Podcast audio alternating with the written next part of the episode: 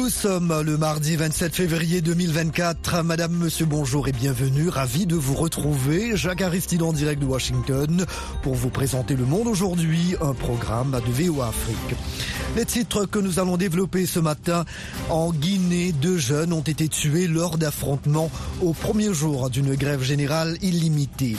Au Sénégal, le chef de l'État Macky Sall envisage d'introduire une loi d'amnistie en pleine crise autour de la présidentielle. L'espoir d'un cessez-le-feu dans la bande de Gaza la semaine prochaine est relancé par Washington, qui salue également les réformes en cours de l'autorité palestinienne. Ici aux États-Unis, le président démocrate Joe Biden et son rival républicain Donald Trump vont se rendre dans deux jours à la frontière mexicaine en plein débat sur l'immigration avant la présidentielle de novembre. En Guinée, deux jeunes hommes ont été tués par balle hier lors de la première journée d'une grève générale illimitée. Nanit Talani. Des heurts entre forces de sécurité et manifestants ont éclaté sporadiquement dans certains quartiers de la banlieue de Conakry. Ils ont tué notre fils d'une balle dans le cou, a déclaré Adama Keïta, membre de la famille d'un jeune de 18 ans. Un autre jeune est mort dans des circonstances similaires, a déclaré un médecin de l'hôpital Jean-Paul II où il est décédé. Quand Mamadi Doumbouya a pris le pouvoir, il avait dit que la justice sera la boussole qui va orienter tous les Guinéens. Aujourd'hui, il est en train de faire pire que l'ancien président Alpha Condé, a déclaré son père, Aboubakar Touré. Les autorités guinéennes n'ont pas confirmé la mort des deux hommes. Les syndicalistes ont rencontré hier les leaders religieux qui ont promis d'échanger avec le chef de la junte. La grève générale vise à obtenir la baisse des prix des denrées de première nécessité, la fin de la censure médiatique et la libération d'un syndicaliste de presse. Elle a été très suivie et est renouvelée pour les jours à venir jusqu'à satisfaction totale de l'ensemble des revendications, a déclaré Amadou Diallo, porte-parole du mouvement syndical. Au Sénégal, le chef de l'État Macky Sall a fait part hier d'un projet de loi d'amnistie des actes commis au cours des troubles traversés par le pays depuis trois ans en pleine crise autour du report de la présidentielle. C'était lors de la première journée d'échange dans le cadre du dialogue national qui doit prendre fin aujourd'hui. Rosine Mounezero. Dans un esprit de réconciliation nationale, je saisirai l'Assemblée nationale dès ce mercredi d'un projet de loi d'amnistie générale sur les faits se rapportant aux manifestations politiques survenues entre 2021 et 2024, a déclaré le président Macky Sall en ouvrant à Djamnyadjo, près de Dakar, des concertations pour tenter de trouver un accord sur la date de la présidentielle. Cela permettra de pacifier l'espace politique, de raffermir davantage notre cohésion nationale, a-t-il affirmé. Ma volonté et mon vœu le plus cher est de faire tenir l'élection présidentielle dans les meilleurs délais, et ceci avant la saison des pluies et dans la paix, a-t-il ajouté. Il a aussi réaffirmé son engagement à quitter la présidence à la date officielle d'expiration de son mandat, le 2 avril. Le dialogue a donc démarré sans le collectif de 17 sur les 19 candidats retenus. Ces derniers ont préféré adresser individuellement des requêtes aux juges du Conseil constitutionnel, leur demandant de fixer la date de la présidentielle avant le 2 avril. Trois jours après l'annonce de la levée des plus lourdes sanctions régionales contre le Niger, sa frontière avec le Bénin et principal débouché sur la mer demeure fermée, nous rapporte notre correspondant Abdul Razak Idrissa.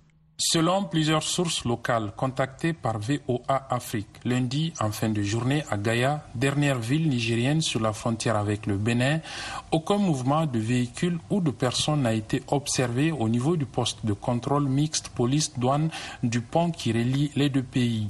Le dispositif, composé notamment de conteneurs et de quelques barres de béton mises en place par les forces de défense et de sécurité nigériennes au lendemain de l'annonce de la fermeture des frontières, était d'ailleurs toujours en place, ajoute ses sources. Les autorités militaires en place à Niamey n'ont pas communiqué sur le pourquoi du maintien de ce blocus du côté nigérien, pas plus que sur la décision de la CEDEAO de lever les sanctions imposées au pays depuis juillet 2023. Un rappel, quelques mois après l'entrée en vigueur des mesures de fermeture de frontières et à la demande des acteurs humanitaires d'ouvrir un corridor humanitaire, Niamey a répondu favorablement mais en excluant que celui-ci passe par le Bénin, abritant pourtant le port le plus proche du Niger. Abdulrazak Idrissa à Niamey pour VOA Afrique. Le journaliste congolais Stanis Boujakera, détenu depuis près de six mois à Kinshasa, espérait une réponse hier à sa nouvelle demande de liberté provisoire, mais pour des raisons techniques, va devoir attendre jusqu'à ce mardi, indique maître Jean-Marie Kabengila, un de ses avocats, correspondant du magazine Jeune Afrique. Il est jugé pour un article non signé de son nom, ayant mis en cause les renseignements militaires dans le meurtre d'un opposant. Nous sommes sereins, a encore déclaré maître Kabengila. Pour le président Félix Félix Tshisekedi, le journaliste serait victime des tergiversations d'une justice malade. Il y a quelques jours, le chef de l'État congolais a dit qu'il prendrait la décision qu'il faudra prendre, laissant espérer une mise en liberté prochaine. Les États-Unis nomment un nouvel émissaire pour le Soudan, pays ravagé par la guerre entre l'armée et les paramilitaires des forces de soutien rapide. Tom Perrillo coordonnera la politique américaine à l'égard du Soudan et fera progresser nos efforts pour mettre fin aux hostilités garanties garantir un accès humanitaire sans entrave et soutenir le peuple soudanais dans ses efforts pour réaliser ses aspirations à la liberté, à la paix et à la justice, a déclaré hier le secrétaire d'État américain Anthony Blinken dans un communiqué. Tom Perrillo est un ancien élu démocrate à la Chambre des représentants et ancien envoyé spécial des États-Unis pour les Grands Lacs et la République démocratique du Congo. Les États-Unis ont chapeauté avec l'Arabie saoudite plusieurs tentatives de pourparlers diplomatiques entre l'armée du général Abdel Fattah al-Burhan et les paramilitaires du général Mohamed Hamdan Daglo sans succès. VOA Afrique à Washington, vous êtes à l'écoute du monde aujourd'hui. L'espoir d'un cessez-le-feu entre Israël et le Hamas est de nouveau relancé aujourd'hui. Le président américain Joe Biden a évoqué une possible trêve d'ici la semaine prochaine, au moment où la crise humanitaire menace de se transformer en famine dans la bande de Gaza. J'espère que d'ici lundi prochain, nous ayons un cessez-le-feu, a déclaré le président américain hier soir à New York. Mon conseiller à la sécurité nationale me dit que nous sommes proches. Ce n'est pas encore fait, a-t-il nuancé. Pour sa part, le président de l'autorité palestinienne, Mahmoud Abbas, a accepté hier la démission du gouvernement alors que les appels s'intensifient en faveur d'une réforme du leadership palestinien dans le cadre de l'après-guerre à Gaza. Michel Joseph. J'ai présenté la démission du gouvernement à Monsieur le Président le 20 février et je la remets aujourd'hui par écrit, a déclaré hier matin à Ramallah Mohamed Shtaye, chef du gouvernement palestinien depuis 2019. Le président Mahmoud Abbas a accepté sa démission tout en lui demandant de rester en poste jusqu'à ce qu'un nouveau gouvernement soit formé. Le leadership palestinien est divisé entre l'autorité palestinienne, qui a un pouvoir limité en Cisjordanie, et le Hamas, qui contrôle la bande de Gaza. Des pays arabes et des puissances occidentales plaident pour une autorité réformée chargée à terme de la Cisjordanie et de Gaza sous la bannière d'un État palestinien indépendant. Ces derniers mois, de nombreux Palestiniens ont critiqué le président Mahmoud Abbas, âgé de 88 ans et élu la dernière fois en 2005 pour son impuissance face aux raids israéliens dans la bande de Gaza. Allant à contre-courant des pourparlers récents sur l'après-guerre à Gaza, le Premier ministre israélien Benjamin Netanyahou a présenté un plan qui prévoit le maintien du contrôle sécuritaire d'Israël, rejette la possibilité d'un État palestinien et n'envisage aucun rôle politique pour l'autorité palestinienne ou le Hamas. En réaction, Washington a dit accueillir favorablement le processus de réforme engagé au sein de l'autorité palestinienne. Nous saluons les mesures prises par l'autorité palestinienne pour se réformer et se revitaliser, a déclaré hier Matthew Miller, le porte-parole du département d'État américain. Joe Biden, comme Donald Trump, se rendront ce jeudi à la frontière avec le Mexique au Texas, au moment où l'immigration se révèle un sujet de campagne brûlant pour ces deux rivaux probables la présidentielle de novembre. Le président démocrate qui presse les parlementaires républicains de ratifier une loi sur l'immigration se déplacera à Brownsville pour rencontrer la police et des responsables locaux d'après la Maison Blanche. À New York hier, le président a refusé de dire s'il rencontrerait des migrants lors de ce déplacement à la frontière. Son rival républicain Donald Trump ira de son côté à Eagle Pass. Biden ne sera jamais capable de maîtriser la situation, a déclaré l'ancien président américain sur les réseaux sociaux. Le camp républicain accuse Joe Biden et son administration d'aggraver le flux de migrants par leur politique de droit d'asile. La Maison-Blanche assure, elle, que le Parti républicain sabote délibérément toute tentative de compromis sur la question.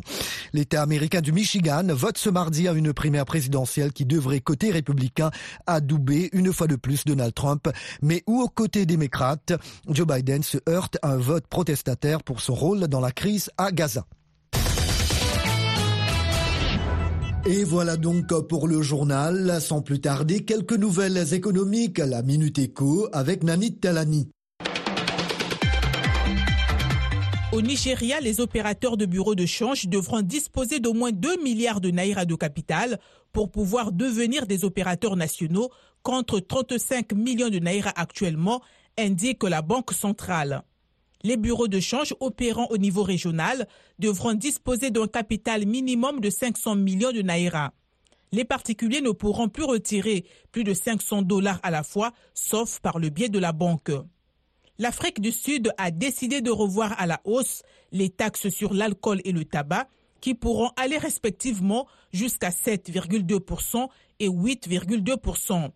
Pretoria prévoit également la mise en place d'un impôt minimum mondial sur les sociétés visant les multinationales avec un prélèvement de 15%. Le gouvernement tire le meilleur parti de ressources très limitées, justifient les autorités.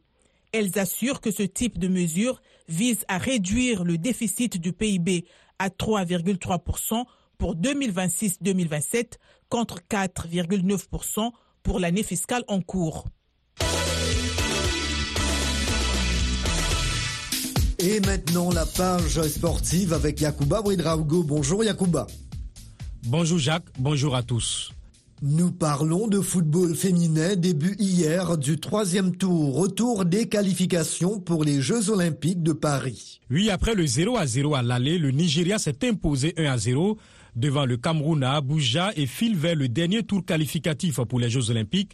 Pour notre consultant sportif Jules Valentin Ngoué, ce résultat est logique.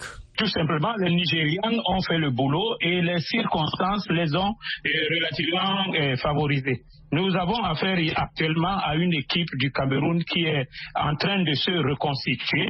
La grande équipe des Nganamouit euh, dans la décennie précédente ayant presque disparu. Et, elles ont aussi eu à déplorer l'absence, ne serait-ce que sur un des deux matchs, des deux leaders qui leur restent en attaque. On parle ici de Shoot Njara et la patronne de la défense, Johnson, qui vient d'accoucher à 37 ans. Donc finalement, les jeunes Camerounaises, euh, en perdant juste par un but à zéro contre le Nigeria au match retour au Nigeria, ont pratiquement rempli leur mission. C'est une équipe en reconstruction et le Nigeria, c'est un grand gabarit qui avance tout doucement vers les Jeux olympiques, peut-être aux côtés de l'Afrique du Sud ou du Maroc. Jules Valentin Ngoué, consultant sportif, joint à Libreville au Gabon. Ce soir, l'Afrique du Sud, qui a presque assuré sa qualification, reçoit la Tanzanie qu'elle a battu 3 à 0 à l'aller. Demain, le Maroc, vainqueur de buts à 1 lors du premier round, voudra terminer le boulot face à la Tunisie, selon Amin Birouk. Oui, terminer le boulot après avoir euh, réussi à gagner la première manche face à une équipe tunisienne euh, très courageuse, très volontaire, victoire de Buzyn, avec euh, l'équipe du Maroc basée sur une ossature de joueurs de l'ASFAR ou d'anciens joueurs de l'ASFAR, une stratégie de jeu un peu plus offensive, un peu plus ambitieuse concoctée par le sélectionneur espagnol du Maroc, Jorge Vilda, ex-champion du monde avec la Roja.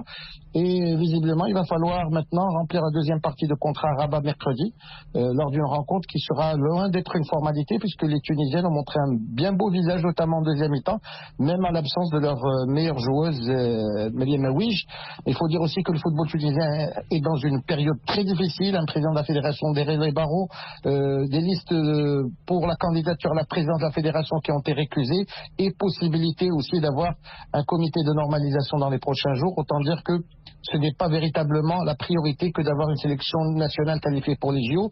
Les Marocains, si elles l'emportent, affronteraient au dernier tour les gagnants du match entre la Zambie et le Ghana, ce qui laisserait peut-être plus de chances de se qualifier, eu égard au fait que dans l'autre partie de tableau, les deux super géants vont s'affronter, à savoir l'Afrique du Sud et le Nigeria. Amin Birouk, consultant sportif joint à Casablanca, au Maroc. Merci bien, Yacouba.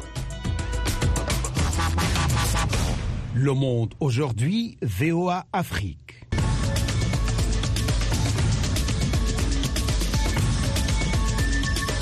Un grand merci de votre fidélité à VOA Afrique. Vous écoutez Le Monde aujourd'hui en ce mardi 27 février 2024. Jacques Aristide toujours au micro. Il est l'heure maintenant de vous proposer la tranche magazine. Nous vous le disions un peu plus tôt, la première journée d'une grève générale illimitée a été très suivie hier en Guinée où les militaires au pouvoir depuis 2021 répriment toute forme de contestation. La mobilisation, entamée dans un climat de tension sociale grandissante et en l'absence de gouvernement, est renouvelée pour les jours à venir, d'après l'un des syndicats. Elle vise à obtenir la baisse des prix des denrées de première nécessité, la fin de la censure médiatique et la libération d'un syndicaliste de presse. Des heurts meurtriers entre forces de sécurité et manifestants ont éclaté sporadiquement dans la banlieue de la capitale Conakry, d'où notre correspondant Zakaria Kamara nous a envoyé ce reportage. Le marché, l'une des rares activités disponibles ce lundi, premier jour de grève, ici comme ailleurs, la flambée des prix des produits porte un coup dur au panier de la ménagère. Le marché est très très très cher. Avec l'approche du ramadan là, je ne sais pas comment seront nos mamans au marché.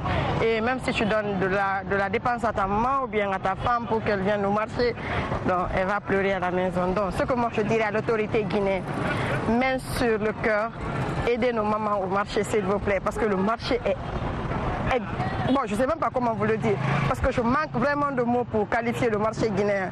Le mouvement syndical réclame la baisse des prix des denrées de première nécessité, la fin des restrictions qui visent les médias et la libération du secrétaire général du syndicat professionnel de la presse.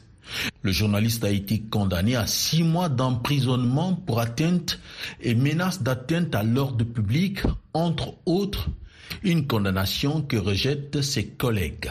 Ibrahim Khalil Diallo, secrétaire général adjoint de la presse. La condition pour que la grève s'arrête, il faut que Sekou Jamal Pendessa soit libéré et pas que sa libération. Il faut que tout de suite qu'on mette fin au brouillage de radio. Il faut que tout de suite, n'est-ce pas, qu'on arrête les restrictions imposées sur Internet. Si on fait cela, la grève va être suspendue, elle va, elle va s'arrêter. Mais si on ne le fait pas, la grève se poursuivra jusqu'à jusqu'à nouvel ordre.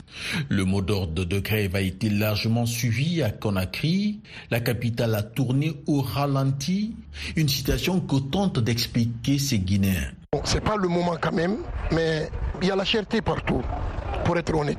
Mais je crois, s'ils veulent, ils peuvent trouver une solution à ce problème. Je pense que le CNRD doit mettre de l'eau dans son vin. Nous nous dirigeons tout droit dans le mur. Ça nous rappelle les événements de 2007 où il y a une crise politique à laquelle venait s'ajouter une crise sociale. Donc moi je pense que ces deux crises réunies euh, font que notre pays se dirige tout droit dans le mur. Le CNRD doit écouter les cris de cœur de ses concitoyens. Aujourd'hui, ça ne va pas en République de Guinée. Il tous ceux qui sont ici, là, c'est les diplômés sans emploi. Et il nous a promis qu'il va nous donner de l'emploi. Il a organisé un concours, mais jusqu'à présent, rien n'est tenu. Et nous, on supporte la grève à 95%. Les discussions avec les leaders religieux pour obtenir une suspension de 72 heures ont achoppé sur le cas Pendessa. La libération du secrétaire général du syndicat professionnel de la presse reste l'une des conditions à la trêve. Zakaria Kamara pour VO Afrique, Conakry. Retrouvez les programmes de VOA Afrique en Guinée sur Radio Milo FM 99.5 à Cancan et à Seguiri, Bolivar FM 99.4 à Mamou, Sabari FM 97.3 à Conakry, Sabou FM 96.6 à Kindia, Soleil FM 93.5 à Conakry. Nombre de Camerounais sont encore dans l'attente des mesures d'accompagnement après la majoration des prix des carburants. Jusqu'ici, seuls les agents publics ont obtenu une augmentation des salaires de 5% et une revalorisation des allocations familiales. Les transporteurs et les travailleurs du secteur informel disent payer le plus lourd tribut de la hausse du carburant. De Yaoundé, le reportage de notre correspondant Emmanuel Julenta. Les Camerounais du secteur informel n'ont pas encore pour la plupart bénéficié des mesures d'accompagnement après la hausse du carburant à la pompe.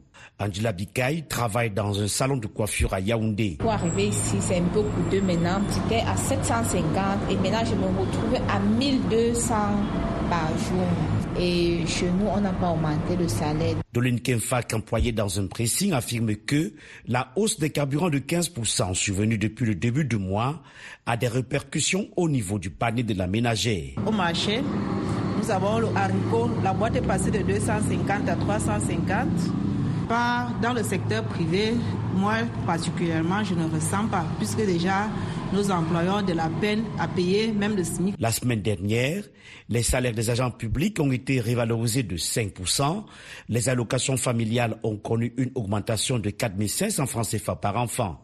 Une mesure jugée marginale par ce chef de famille ayant requis l'anonymat. L'augmentation chez les fonctionnaires, est-ce qu'elle est proportionnelle à l'augmentation de, et aux conséquences qui vont surgir après l'augmentation du carburant? Je ne pense pas. Ce que nous attendons véritablement après cette augmentation, c'est que les, prix des matières premières baissent. C'est ce qui servirait tout le monde, et aussi bien les fonctionnaires que ceux qui sont dans le privé.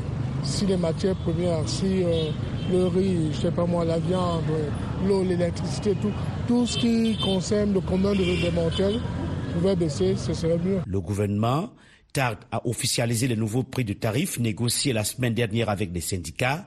Le prix du taxi devrait passer de 300 à 350 francs CFA en journée, la nuit à 400 francs CFA. Ndefosoken, président du syndicat Sénester. La question des prix pour nous est marginale parce que le vrai problème il est structurel. Il est institutionnel, il est infrastructurel. Je prends un exemple simple.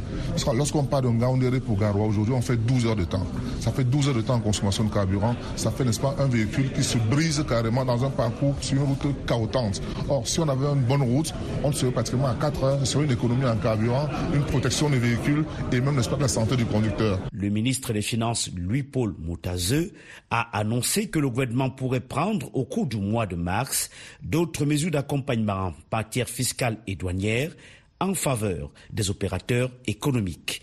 Yaoundé, Emmanuel Juntap, VOA Afrique.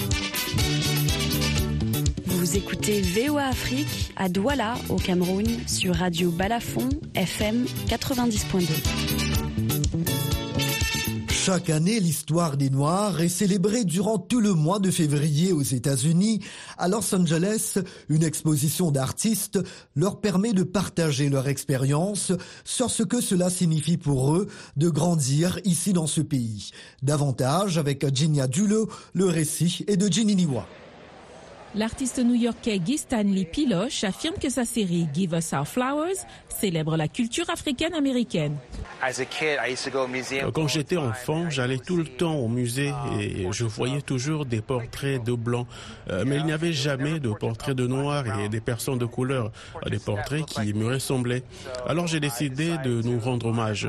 Piloche est l'un des artistes représentant les créateurs noirs au LA Art Show. Dans Playtime, Grégory Saint-Amand explore les perceptions que les enfants de couleur qui grandissent en Amérique ont d'eux-mêmes. L'idée est aussi de faire ressortir les couleurs sur les portraits en noir et blanc. Mon idée, c'est qu'en entrant dans une pièce, personne ne sait qui vous êtes. Ils vous perçoivent d'une certaine manière. Mais une fois que vous ouvrez la bouche, vous montrez votre personnalité et cela devient votre armure contre la société. Vous n'êtes pas simplement l'un d'entre eux, mais vous êtes cette personne. Tout mon travail explore cela en quelques. O'Neill Scott, né en Jamaïque, évoque ses souvenirs d'enfance lorsqu'il a immigré aux États-Unis et qu'il a trouvé sa voie dans un nouveau pays. En tant qu'Africain-Américain, il est important d'être capable de comprendre avec prudence comment vous allez naviguer dans le monde. C'est juste une de ces choses auxquelles nous pensons constamment, qui est au fond de notre esprit, comment nous sommes perçus, ce genre de choses. Selon l'artiste Sharon Green, les Noirs américains sont à la fois invisibles et trop visibles. Moi et mes expériences personnelles, nous sommes plutôt hyper visibles parce qu'on a appris au monde que je suis dangereux parce que je suis un homme noir. Pour ce qui est de l'invincibilité, je ne suis pas vraiment confronté, mais cela peut être quelque chose d'aussi simple que d'être dans un Starbucks en train d'essayer de faire attendre quelqu'un. Vous savez, ils agissent comme s'ils ne vous voyaient pas. Tania Wedemeyer, basée à Brooklyn, qui a organisé ces artistes et les a aidés à exposer leurs œuvres à Los Angeles, affirme que la représentation des Noirs dans les arts est bénéfique pour l'ensemble de la communauté. Chaque fois que quelqu'un entre dans la cabine, dans la galerie ou dans le musée et se voit dans ce portrait particulier, les gens se sentent bien. Ils ont l'impression d'être reconnus et c'est donc là que se produit la reconnaissance parce que je peux tout simplement m'identifier à cette personne à travers cette image. Ces artistes new-yorkais espèrent transmettre ce message aux générations futures en se rendant dans un programme parascolaire local pour aider les élèves à créer leur propre portrait.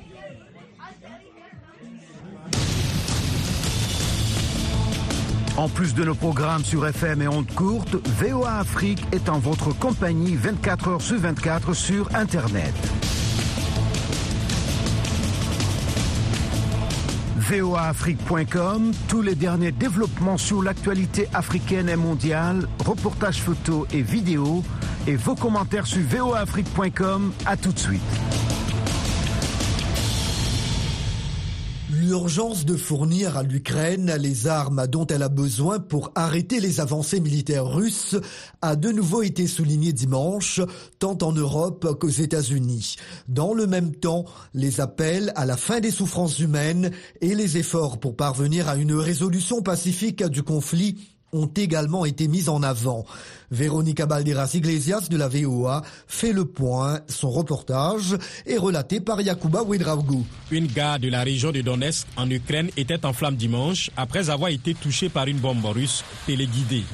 D'autres images montrent un chef militaire russe en train d'explorer la ville d'Adivka, passée sous contrôle russe depuis le 17 février. Bien que la volonté de l'Ukraine soit forte, la résistance a besoin d'armes et de rapidité, avertit le ministre ukrainien de la Défense, Rustem Umerov. Dans les mathématiques de la guerre, nous nous tournons vers l'ennemi. Nos économies pèsent près de 2000 milliards d'euros. Donc en gros, quand tout ce qui est engagé n'arrive pas à temps, nous perdons des gens, nous perdons des territoires. Le conseiller à la sécurité nationale des États-Unis, Jake Sullivan, a participé à l'émission This Week sur ABC. Il a exhorté Mike Johnson, président républicain de la Chambre des représentants, à soumettre au vote du Congrès le projet de loi d'aide à l'Ukraine, actuellement bloqué et doté de 61 milliards de dollars. Le président Johnson, s'il présentait ce projet de loi, obtiendrait une forte majorité bipartisane en faveur de l'aide à l'Ukraine. Nous l'avons vu au Sénat. Et si nous pouvons combler cette pénurie de balles, l'Ukraine se lèvera avec courage et mènera des combats contre les Russes. Les remarques de M. Sullivan sont intervenues un jour après que les Ukrainiens ont marqué le deuxième anniversaire de l'invasion totale de leur pays par la Russie. Anastasia Lefentseva est une volontaire ukrainienne. Je crois que la victoire nous appartient. Le monde entier nous soutient. Si l'Ukraine perd, c'est le monde entier qui perdra contre un seul pays. La guerre a déjà eu de lourdes conséquences sur les enfants ukrainiens, avertit l'UNICEF. Nombre d'entre eux ont des niveaux élevés d'anxiété et de désintérêt pour l'école. Le pape François a appelé à l'apaisement des souffrances humaines lors des prières dominicales au Vatican. Je plaide pour que l'on trouve ce petit peu d'humanité qui créera les conditions d'une solution diplomatique dans la recherche d'une paix juste et durable. Une lueur d'espoir est apparue lorsque le président ukrainien Volodymyr Zelensky a évoqué deux sommets pour la paix qui pourraient avoir lieu dans les mois à venir. J'espère que le premier sommet, le sommet inaugural, aura lieu, selon les informations reçues aujourd'hui, au printemps. Nous ne pouvons pas nous permettre de perdre l'élan diplomatique. Il aura lieu en Suisse. Pour le deuxième sommet, nous aimerions qu'il ait lieu ailleurs sur le continent européen. Tout projet de paix qui en résulterait serait présenté à la partie russe, bien que M. Zelensky reconnaisse qu'il n'y a aucune garantie qu'il soit accepté. Et voilà, le monde aujourd'hui, édition matinale du mardi 27 février 2024, prend fin ici. La mise en onde a été assurée par Lionel Gaïma. Chers amis fidèles de la VOA, je vous remercie de nous avoir accueillis chez vous ce matin. Jacques Aristide depuis la capitale américaine. Toute l'équipe se joint à moi pour vous souhaiter une très belle journée. S'il vous plaît, prenez bien soin de vous et des autres aussi. Take care. À très bientôt. Au revoir.